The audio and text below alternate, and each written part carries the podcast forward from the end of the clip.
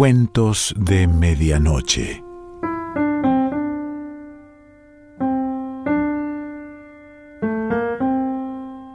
El cuento de hoy se titula Filandón y pertenece a Luis Álvarez Catalá.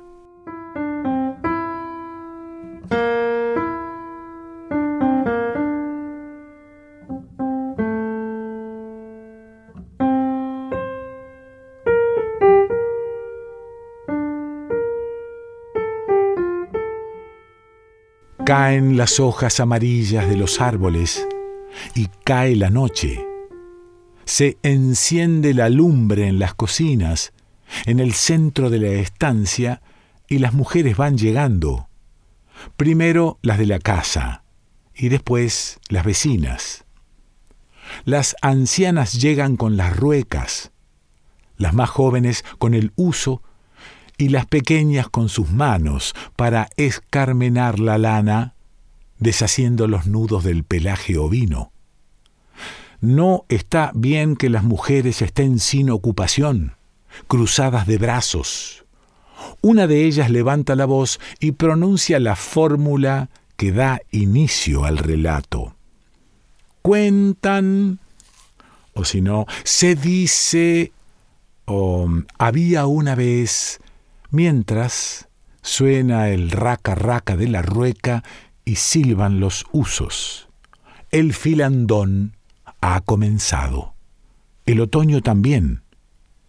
Las mujeres se reúnen de noche en muchos lugares del mundo, pero en el sur de Europa, estos círculos de mujeres en torno al procesamiento de la lana se llama el filandón, el filandar, la filada, el filó, cuando no hilaban como las parcas y solo cocinaban o bailaban, a esta reunión se le llamaba aquelarre y a ellas brujas.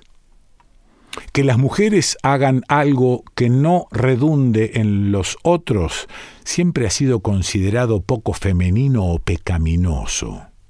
Y si además disfrutaban haciéndolo, entonces solo podía ser cosa del diablo. Por ello, las mujeres de todo el mundo buscan ocupaciones que sean útiles a la familia para justificar estar juntas, contando, contándose, tejiendo textos o redes familiares que las sostengan. El círculo dispone a todas ellas en un plano de igualdad, porque todas están a la misma distancia del fuego la lumbre que ocupa el centro de la reunión y que, lo mismo que transforma lo crudo en cocido, el metal en arma, también transformará la palabra en relato. La noche que, como la muerte, a todos nos iguala. Subraya esta horizontalidad tan necesaria para que se produzca la intimidad, eso tan necesario para que las mujeres, acalladas en todas las culturas del mundo, alcen la voz y miren de frente. Los filandones son una tradición sobre todo del otoño y de invierno, porque después de la cosecha poco hay que hacer en el campo. Las ovejas fueron trasquiladas en mayo para que pasen el verano frescas, sin su abrigo de lana, en los altos pastos de las montañas a los que llegan trashumantes buscando pastos, humus más verdes y jugosos. En la estación seca, nieblas y neblinas mantienen húmedas los campos al pie de los riscos. A comienzos de septiembre, cuando se ha recogido el cereal, comienzan a lavar la lana.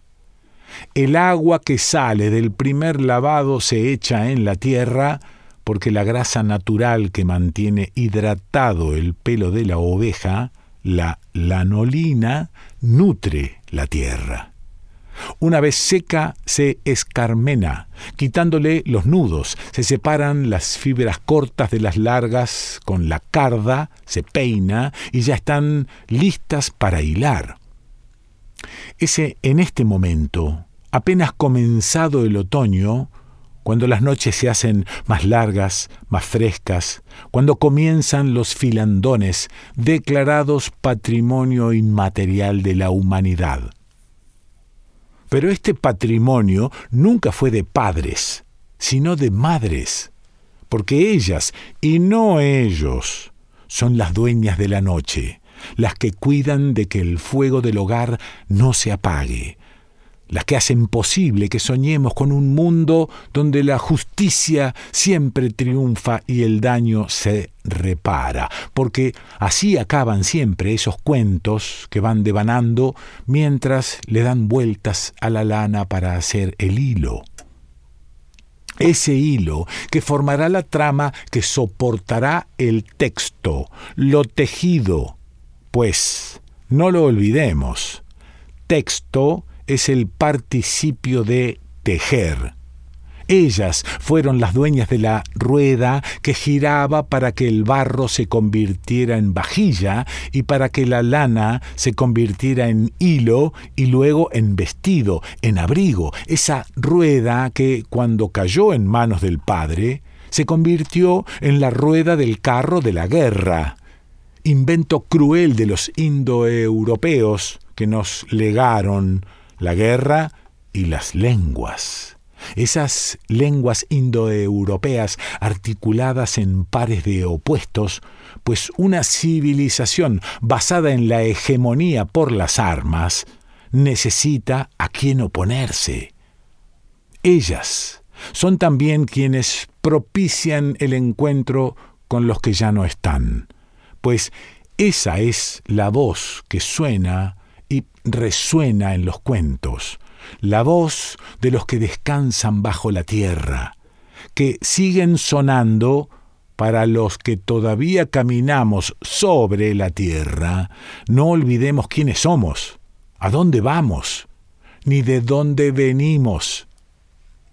La voz de los cuentos tradicionales que se transmiten de boca a oreja, de madres a hijas, para que se sigan escuchando por los siglos de los siglos.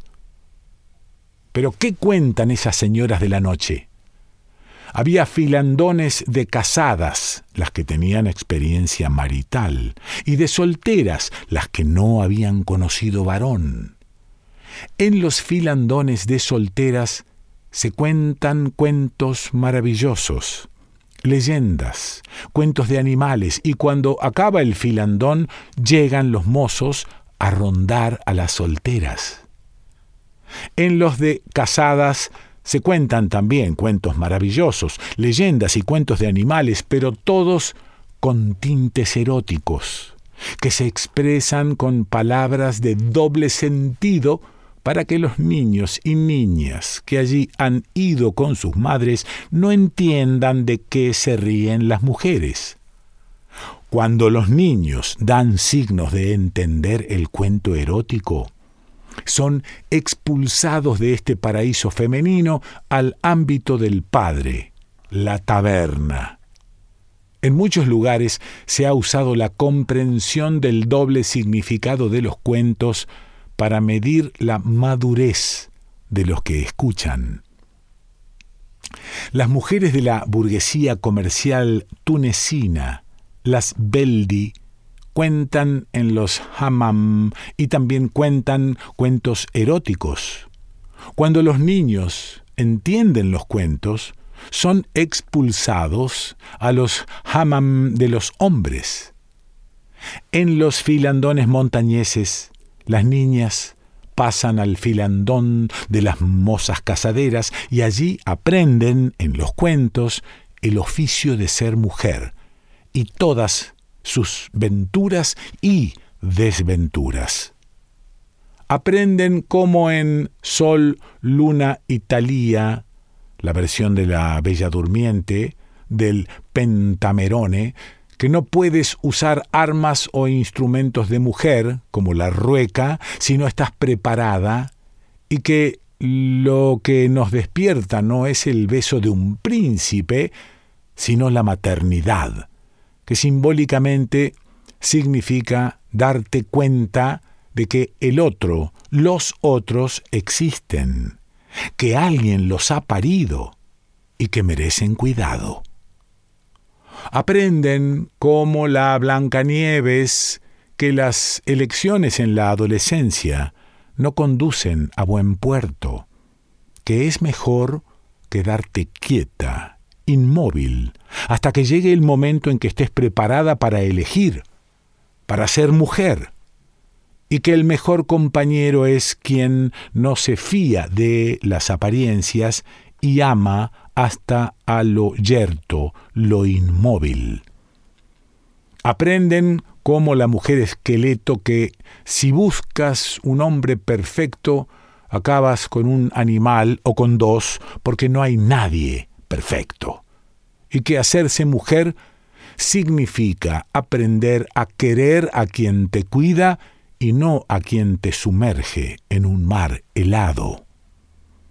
Aprenden como la ratita, presumida o no, que si eliges un depredador como compañero, estás en peligro.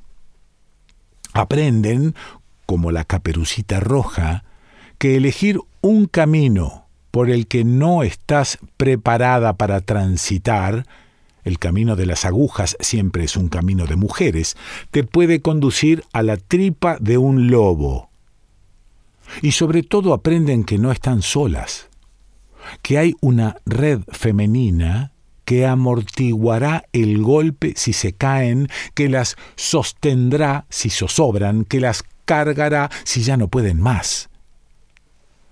Las niñas no necesitan ceremonias de iniciación para ser mujeres porque este hilar y tejer juntas es lo que las convierte de niñas en ciudadanas.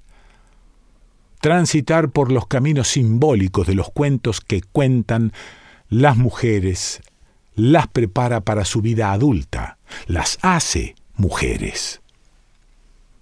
Pero todo llega a su fin. El invierno que ha sucedido al otoño acaba y llega la primavera y el verano. En los campos amarillean los trigos, las ovejas balan en los cercados y la lana pesada cuelga por debajo de sus vientres. Los días se hacen más largos, comienza la siembra y la cosecha. Las noches no son lo suficientemente largas para reponerse del duro trabajo del campo. Pero siempre hay un ratito para salir al fresco, juntas, juntos, las mujeres van llegando a la era, primero las de más edad, luego las más jóvenes, algunos hombres también. algunos saca una vihuela o una dulzaina y se arranca con unas coplas. Ellas sacan los paños y las agujas para coser o bordar, otras tejen. Las estrellas lucen en el cielo cubriéndonos a todos por igual, sin dejar de mirar la labor alguna, se atreve a contar la historia de Joseito, el de la casa amarilla, la que está yendo al cementerio, que se fue a Cuba y volvió con la mirada perdida. Dicen que se le quedó en el Caribe. El verano ha comenzado el verano es el momento de las historias comunitarias, aderezadas con elementos mágicos de las anécdotas del pueblo, presuntamente realistas, más del gusto de un público masculino.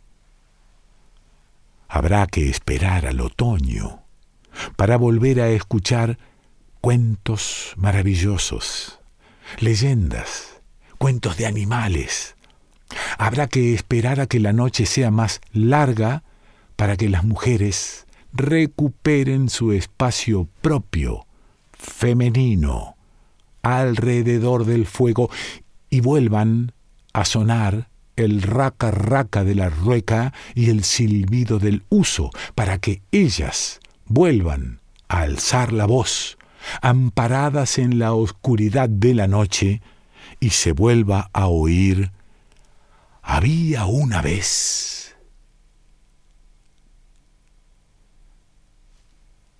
Luis Álvarez Catalá.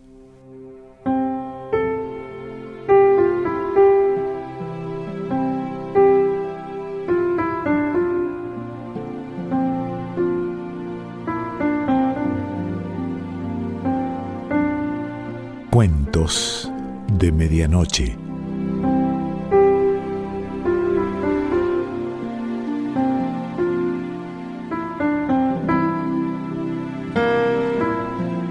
Selección Pancho Mondino. Idea y lectura Quique Pessoa.